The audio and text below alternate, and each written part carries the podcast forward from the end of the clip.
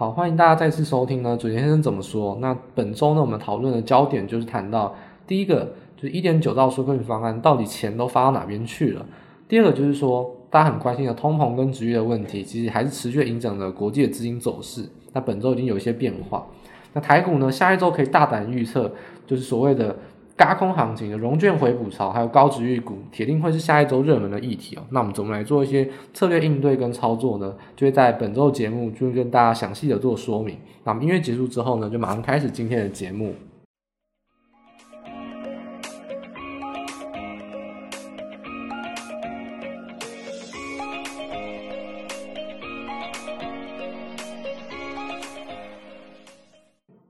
好，那本周呢，准先生怎么说的标题就是融券回补潮来袭哦。那我认为，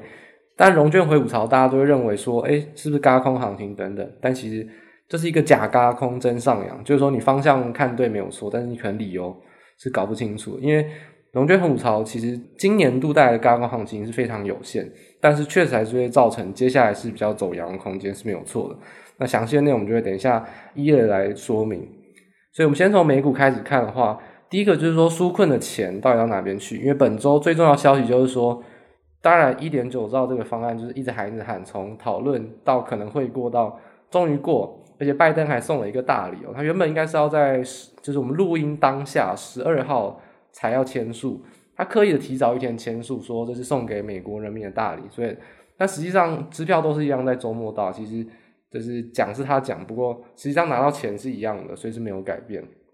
那大家很关心，就是说，纾困案这一点九兆，这个绝大多数人呢、啊，都其实没有认真去搞清楚，说一点九兆到底钱用到哪边去。那事实上，大家最关心的就是说现金支票，因为大家总是觉得说，应该说大家回想到去年的情况下，二零二一年大家总是说什么啊，台湾很小气啊，这就发三倍券，然后呢，这就几千块钱，而且还要先花钱买几千块钱的消费券，别的国家都直接发现金，更不用说美国。对，一千二，然后这是一千四，还有发六百，已经发了好几万元了。大家都觉得好像是很羡慕或怎么样。那事实上，大家仔细去看这个纾困案哦，就是因为这其实有点是被媒体带风向，因为台湾能比的就也就只有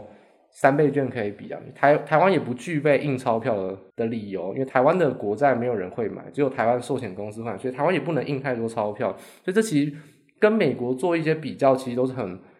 都是很莫名其妙的，因为完全不在同一个立足点之上。那世界上所有的国家，也就只有美国会是有首先来印钞票的这样子一个权利。所以，我们先来看，就是说，它印钞票一点九兆，实际上我们大家最关心的现金发放，我们可以估算一下，这次的现金发放是一千四百元。那它有八万元的排付门槛，就是排掉年所得八万元以上的人。那实际上啊，我们去查美国数据。就可以大致估算说，其实大概有七成的民众可以领到一千四百元，诶，所以说你这样大概去估计，其实也就大概可能是个几千亿元吧。那其实跟一点九兆来说，还有很多很多的部分，其实是在别的地方。那到底在哪边呢？那我们可以等下来一一来说明。但我们现在先观察，就是说这个现金发放，既然它排付了，那实际上也有做过很多调查，跟去做很多的一些问问卷啊，或者说一些专家的估计。事实上，很多人都认为说，诶，纾困方案会造成人人家会把钱存起来去炒股。但事实上，炒股的钱不来自于现金支票，因为现金支票发的这些人是真的是救急花掉，或者说他必须要付房租、付贷款等等。那就算啦，他没有花，就是他钱还够用，那还还是会先存起来以备不时之需。因为在现阶段来说，疫情是还没有到完全的结束，所以说真正大家很关心说炒股的资金其实并不来自于现金支票。所以说大家最关心的东西，其实跟你。你想要知道的一个结果，就是股市会不会上涨，一点关系都没有，就是完全没有连接在一起。那真正会造成股市上扬在哪边呢？在一点九兆另外一部分的资金，比如说一点九兆大概只有几千亿是现金支票，那其他在哪边呢？绝大多数的纾困都还是直接给州政府啊，或者给地方政府，尤其有直接的纾困给政府就有三千五百亿，那更不用提间接，像是可能失业金的增加，失业金的。呃，延长又或者说一些贷款往后延、免税往后延的一些利息补助，这些其实才是真正是纾困的大宗，而且这些资金才会是真正造成股市资金行情不坠的一个焦点。因为大家如果仔细去看的话，呃，这边是 Fed 他提供的数据，就是说美国啊，他们从过去以来的流动资产的累积，其实大家去看的话，当然越有钱人流动资产当然是越多嘛，可能买很多股票啊、现金存款等等。事实上，在二零一九年疫情爆发以来，是谁增加了最多的股票呢？真的是散户买了很多股票吗？然后有钱人都逃出去去做避险吗？事实上是错的，因为事实上前百分之二十的人，他增加股票速度呢，大概是百分之二十五趴，就是说较一年以来已经成长百分之二十五，是非常急速的飙升。六十趴到八十趴，这个中高所得的人，其实幅度也不输给前二十趴，其实也很多。但相较于来说，后面六十趴的人，就是说中低所得人，其实增加速度就非常慢。所以说股市的上涨到底帮助到谁？其实帮助到还是有钱人。就是说，大家现在可能在听 Podcast 的，你可能是有关心股市或有投资股市的人，大家常常会认为自己很可怜。然后呢，事实上啊，以政府来说，用整个社会的观点来看。大家眼光可能放远一点来说，事实上，如果你愿意关心股市，你大概也并不是政府必最有必要帮助的那群人，因为你还有空来关心股市，代表你应该属于中高阶级的人。所以说，大家当然会觉得钱多多益善，然后呢，钱呢当然是越多越好，或者股市越涨越好。但事实上，以政府的角度来说，如果要照顾到每一群人的话，那是不可能的。所以说，这还是必须有一些考量。所以呢，这种情况下，到底要救诶比较中低所得的人，也就是说广发现金，还是说把呃减税啦，或者说去让一些投资的投资人有一些比较合理的一些涨幅？那这些情况都是一个权衡啊。所以说，美国政府来说，大家就可以大致画一个分界点。大家可以想象，川普之前都是说减税啦，或者说什么，然后大家都说共和党很。帮助有钱人，但是这样帮助有钱人反而会造成股市其实是比较有利的，这点是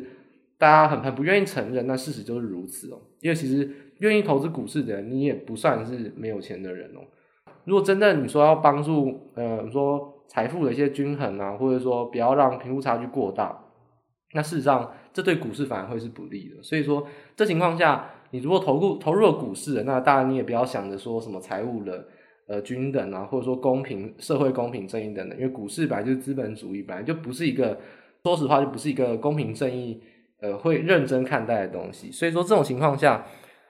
一点得到的资金，仔细去观察，发给谁呢？其绝大多数还是发给了我们说政府，然后交由政府去做运用。所以说，占这个资金对股市还是有一定的推升行情，而且。去看费的资产负债表是持续的增加，所以这一点还是目前是没有问题的。那至于大家炒的沸沸扬扬现金发放等等，其实那才不是重点。如果这个会对股市有影响的话，代表他的分析可能是完全错误的。所以这种情况下，纾困的钱资金到哪边去？那刚好之前呢，其实有四次的纾困嘛，那这是第算是第五次。那也借由这次的机会，其实算是跟大家分享说，准先生对于纾困金的一些分配，那还有到底资金。分配情况下会对股市还是对其他的影响去做一个比较细细度的一个解析啊，所以说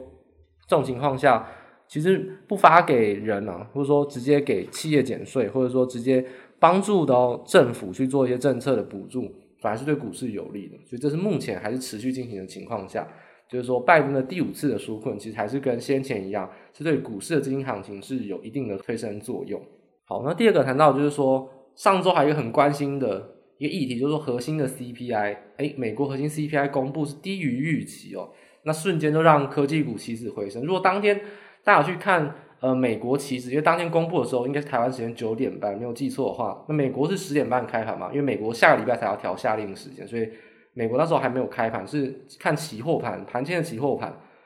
当天其实核心 CPI 公布之后呢，哎，大概跌了。几十秒，然后瞬间开始就往上急拉，那当时科技股大概就瞬间拉了一个百分点之多，所以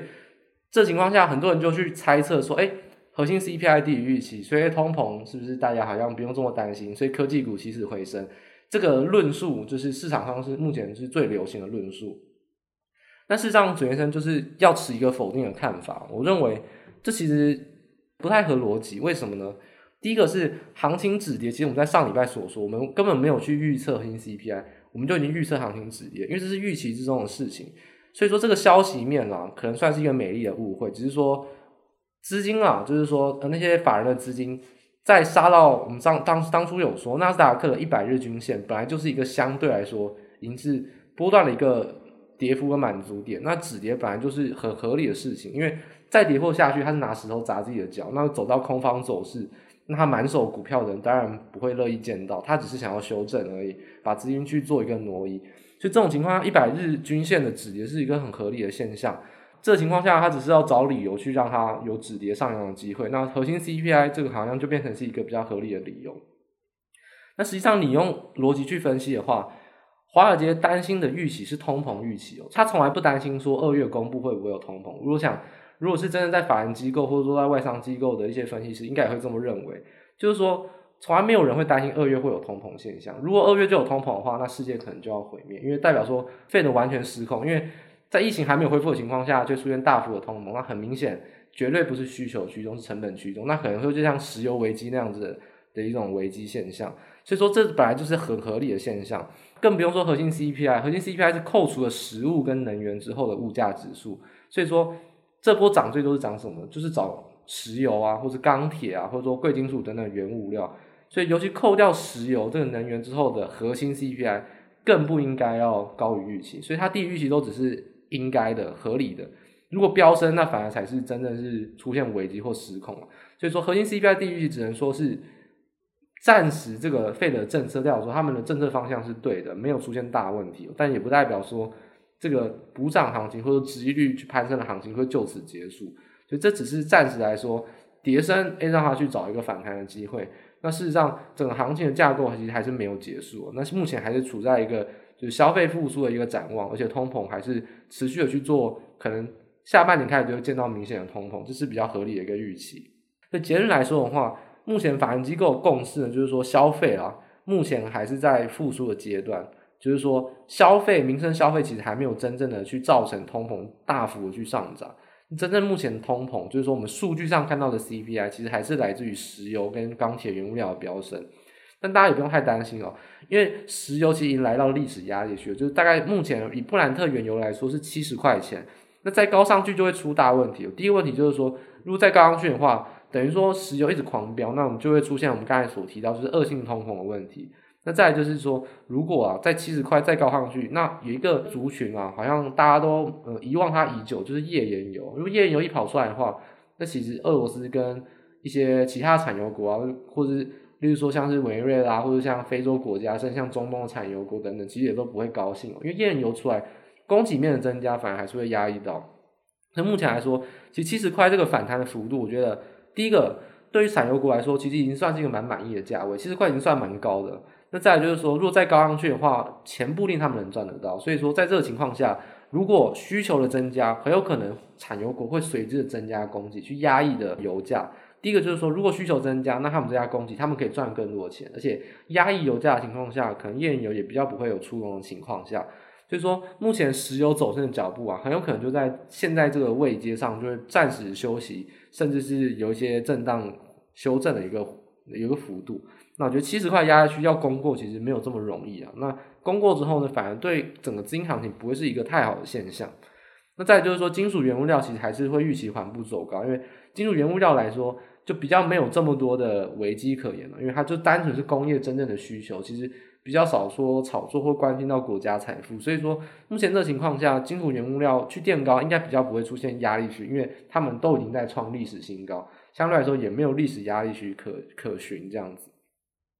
其实目前短线跌升的科技股出现反弹之后呢，接下来呢，诶行情就开始趋趋向平淡了，因为诶道琼虽然创新高，但涨得比科技股少。那科技股呢，是因为跌升才反弹，所以相对而言，其实现在他们都是呈现一个。等于都说有点像价量背离，因为我们说道琼创新高都留上影线，而且诶并没有带量，算是一个价量背离，慢慢会走向一个高档震荡。那以纳斯达克或者是费城半导体来说，诶跌升的反弹，但是不会过前高，还有一些均线反压，所以很合理会进入到一个震荡的行情。所以接下来一周可能行情就会比较趋向平淡，那个股去表现，而且尤其是 FOMC 下一周会有一些会议，呃，应该说周三、周四啊，周四晚间会有会后说明，所以说。在这个 FOMC 会议之前，应该也会有一些比较观望的态势，所以说整个美股啊，或者说国际资金的行情，在下周应该会比较趋向于量缩整理，比较平淡一个现象。那这会是整个美股或者说国际资金的一个分析。好，接下来我们都谈台股的部分了。那我们上周呢，其实谈到说台股会在一个箱型震荡区间去做一个走高，因为我们上周预测是一五八零零到一六二零零，那确实上周收在一五八零零附近。很合理的在箱型震荡底部，就没有不做多的理由。所以说，目前也确实走高到一六二五五，那也是确实突破一六二零零。所以说，简单来说，它其实比准先生预期的还要更强一些，确实有一些超乎我们的预期。但是方向既然对了，那其实也没有错。那我们在本周就会针对于说为什么多涨，诶，那我们要怎么来修正，去做一个台股上的分析。那第一个最关键的就是说，既然台股目前已经突破了一六二零零关卡，也就是说已经突破了，就是已经正在准备要回补跳空缺口的话，那接下来的震荡区间就很明显的会在一六二零零到一六四五零之间做一个震荡，这是技术分析上比较合理，去要填补缺口去做一个震荡区间。那再就是说，除了大盘以外啊，那类股上的走势大家要特别小心，因为在三月十一号的时候。呃，台股为什么本周会强于预期呢？其实，在三月十一号这一根带量的长红非常的强，而且是强到可能所有人都意想之外。那就是说，外资在三月十一号有回补嘛？那是回补了一百多亿，而且也是从跳空缺口以来第一次的回补台股。那电子股当然就会短线上是转强，因为基本上台股指数要涨，一定是要涨电子股啊，因为我们前三大的权值股都是电子股，那不涨的话，基本上台股根本拉不起来。就当然，电子权值股已经开始买超，大部分买超才会造成这种长红棒的行情。所以说，我们来分析一下三月十一号发生什么事。事实上，三月十一号，如果你有在关心一些盘中现象，或者说你早盘有稍微看一下的话，其实你应该可以感受到，就准先生当初有讲过一个东西。如果没有听过的人，或是你可以复习一下，在第二十七集，就是我们封关日那一集，准先生有告诉大家说，台股有一个很典型的盘，叫做当日轧空盘。如果当天在九点到十点之间呢，一路走阳，头也不回的一直一直往上飙。通常啊，只要超过一百点之后，如果都没有见到明显的上影线的话，基本上当天绝对是大涨，而且是九点到十点半就一路拉到今天的最高点。然后之后呢，就是平盘震荡，然后呢稍微修正一下，把筹码洗出去之后，最后再拉尾盘收最高。基本上这种行情呢，大家如果有兴趣的话，你可以去点开三月十一号的台子期的五分 K。那其实就很典型哦，为什么呢？你在当天如果去看一下台指期的五分 K，那就是如我们所预期的，就是很典型的当日轧空盘的现象。它从八点五十五分到十点之间呢，台指期连续盘的五分 K 是连续十三根红棒，然后呢，沿着三十分均线一路上攻。这其实就是如果你回去复习我们第二十七集，就跟我们讲一模一样。我们说如果台股呢要出现指数上比较稳定上扬一些大涨行情，一定要这样走，因为。如果台股要大涨，百分之两百是外资决定的，因为内资没有办法让台股大涨，外资绝对会修理他们。就像当初封关日前几天，如果内资想要乱搞去大涨的话，外资绝对会修理他们，就是说你涨多了绝对会把人压回平盘。但如果今天是外资决定的话，那这个力量是无人可挡，基本上它就会非常稳定，而且它也不会一次拉很多，它就会是红棒、红棒、小红棒、大红棒，这样一直接着接着接着，在十点。到十点半之前呢，就把这个行情走完，然后呢，让这个行情就维持在高档。所以说，这个当日的高空盘啊，其实你在九点半之前就可以大致上确定了。所以说，当天的盘已经是非常强，那你就必须要改变一些观点，就是说，如果盘势很强，一定是电子股强于预期，非常的强。所以说，当然原先强势的一些传产股，短线上就会受到排挤。那这种情况下，就确实必须要做一些调整，因为毕竟。不如我们预期啊，传产股确实是比较弱一些，电子股确稍强了一些，那反弹确实比较强势，那我们就稍微稍微做一些调整。所以说在本周我们预期呢，就是说，那先前从封关日一直到开市，到开市后的两周，目前第三周啊，准先生在这边告诉大家，就是说电子股短线上我认为这个强的态度会会续扬，就是说在短线上一两周，我觉得会有比较明显的行情。当然，传产股你不需要担心哦，因为说其实国外传产股其实还是在持续的高档，而且如果原物料报价上涨，还是有机会去做上扬。不过现在这个情况下，短线的资金绝对都是回流到电子股，没有错的，因为台股已经站回所有均线。但我说电子股其实是比较强势去抗跌的，所以说在接下来这个情况下，如果国际行情我们刚才上一段所预预估的，就是说国际行情如果是比较震荡而整理，那比较量缩平淡的话。那这种情况下，哎，权值股大涨之后去做一个小涨或者说震荡休息，那是合理的。所以接下来会怎么涨呢？可能就会资金会交棒到，就是说先前如果抗跌一些中小型电子股，那在礼拜四肯定是没有涨到，因为礼拜四的资金绝对都是灌到权值股身上。那其实很多中小型的电子股先前是抗跌的话，哎，那在周五甚至是周一周二就会慢慢去把这些资金呢去吸纳回来，然后去做一个接棒的动作。所以说从三月十一号这根长红棒啊，甚至说三月十一号啊，那个九点半，如果你有观察到台指期的话，其实这个电子股转强的信号就是比较明显的。那接下来呃一周啊，或者说两周，可能都会是一个电子股，尤其中小型电子股比较续强的一个行情。就是从台指期，然后整个盘势去做一个推断，当然也是再次的复习，跟大家说，这种当日轧空盘啊，如果早盘有空看盘的人，或会关心盘的人，这个盘一定要认识哦。那可以去复习一下我们第二十七集所讲的，就当日轧空盘，还有我们今天所讲的一些特征，基本上它是非常好用的，因为出现那种情况下呢，当天就只会涨全值股啊，那你的个股没有涨，你也不要担心了，不要认为说大盘都涨，可是我的个股都没有涨。因为这个就是台股比较莫名其妙的现象，就是就是会出现这种长红棒的盘，那这其实后续才会出现一些轮涨的行情，那当天绝对是全值股比较集中，就是这情况下，大家还是要一再强调，就是大家还是要去认识这个当日轧空盘，因为这其实是台股非常常出现，而且比较会避免啊你的资金被洗出去，错失一个后市大涨的好机会。好，那接下来第二段就谈到说，我们本周啊，其实我们标题下就是下在说融券回补一个回补潮。事实上，为什么会这样子来讲呢？那我们其实，在先前几周都已经预告过了，就是说融券回补潮绝对会是在现在出现的话题。那大家想想说，你看一下新闻啊，标题是不是现在在炒呢？我不用怀疑，礼拜五现在就有人在炒台积电融券回补，这个点呢，其实就是莫名其妙。台积电一年除息四次啊，那一年要四次融券回补，根本不会有人用融券去放空台积电，而且台积电这么大钱的股票，你还用融券，那我觉得也是比较不不合理的一个抉择啊。所以你就看到说，连台积电这种不可能出现融券轧空的个股都被拿来炒作融券回补，那你就知道下一周的行情题材上绝对融券回补这个词绝对会一直一直一直的出现。那为什么呢？因为如果给大家一个数据做参考，那昨天是有做整理哦。如果想看实际上的图，你可以去过我们的呃官网或是 B 康上面去做查询。下一周啊是三月十五到三月十九，三月的十九号跟三月二十二号，就是说礼拜五跟下下礼拜一哦。这两天合计的上市贵公司有一百三十三家要融券回补，就是非常多。基本上到四月底到四月以前啊，大概都集中在这两天。其他呢，大概都是几十天几十天。所以接下来到四月底四月以前呢，大概会有大概约约莫会有三百家的融券回补。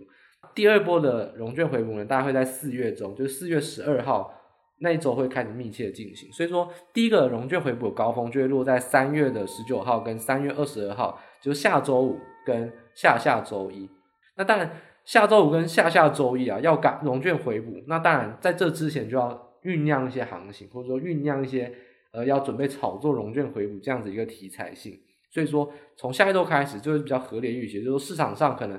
不会再讲说族群性或产业的一些报价。有可能都针对于筹码面一直在讲融券回补，整天都在盯，哎，谁券资比高，谁的融券回补准备到来，是不是感觉好像在嘎空，就马上提出来拿来谈论？这可能会是市场上下一周非常密切去关注一个题材性。但是呢，这其实应该会是一个假的嘎空，为什么呢？大家可以合理的想想看，请问今年谁还在做空，而且还用融券放空？去年为什么？会提到嘎空行情，因为去年刚好在国安基金进场之后呢，接到融券回补潮，就当时候的很多人啊，就当时很多人在猜第二只脚，那这个第二只脚可能就让你被嘎空轧轧上天了。当时非常多热门电子股，其实在那种底部反转的快速上扬，一天就是涨停板，然后就让你融券要准备断头，马上要补保证金，这是非常多非常常见发生的事情。在去年三月底到四月中这段期间，就国安基金一进场。还有开始疯狂的反弹，我们说电子股都是受惠到疫情嘛，所以反弹的更快。当时我空单是被嘎上天。那事实上，你大家想想看，二零二一年基本上个股的空头啊，其实都差不多都不行了。为什么呢？二零二一年基本上从二零二零年的下半年开始，已经一路被嘎了半年，基本上到现在这个情况下，还存在的空头很少，大概只剩下某些题材股啊，那可能会有一些比较集中的去做放空。这种情况下，就造成说整个。融券回补其实，你用券资比来看啊，你或者你跟过去的历史数据来比较，今年的融券回补潮其实都是比较比较小的，比较少的。但是我还是认为这个题材性会被拿来炒作，纵使说这融券回补是假的，所以我们才说这叫假嘎空真来到台，就说行情还是会借着融券回补行情去拉抬。但事实上有没有在嘎空？根本没有，因为根本没有券单可以嘎。因为如果你去看目前券资比比较高的个股，基本上啊。大部分都是 IC 设计股、矽智财个股，或者说一些防疫类股，就是说去年那些被嘎在半空中，然后呢，目前终于跌下来，然后还不肯回补的人，因为现在呢，他们可能就是在等这个疫情结束之后，他们要准备就是一路跌到底，所以说大家就有防疫类股，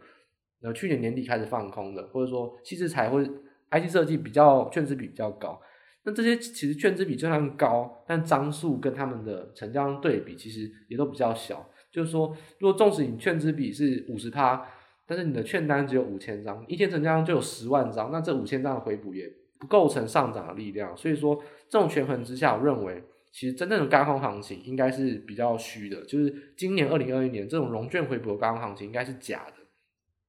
那真正情况下为什么会上涨？其实就是说，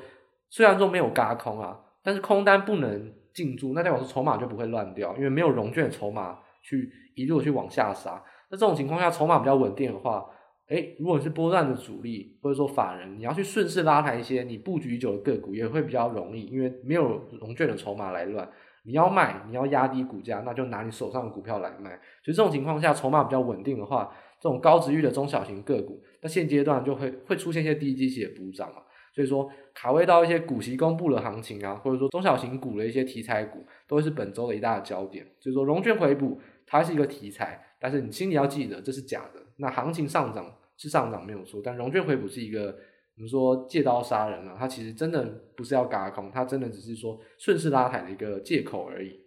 好，所以下周来说呢，整个选股跟操作方面啊，目前我们已经站上所有均线了，所以大致上来说，就可以用一万两千六百点，甚至说用月线之上啊，做一个比较支撑的点位。只要守在月线之上，我觉得还是可以陆续的维持乐观看多。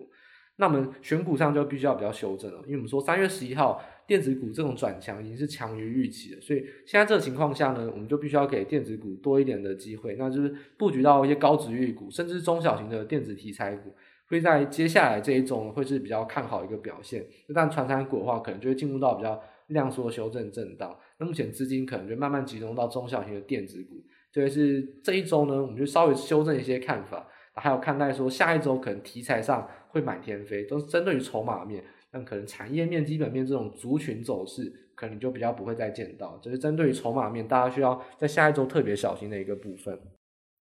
今天的准先生怎么说就到这边结束。有任何问题、任何想法，欢迎到我们的脸书专业以及我们的 Instagram 跟我们做交流讨论喽。那我们下期节目见，拜拜。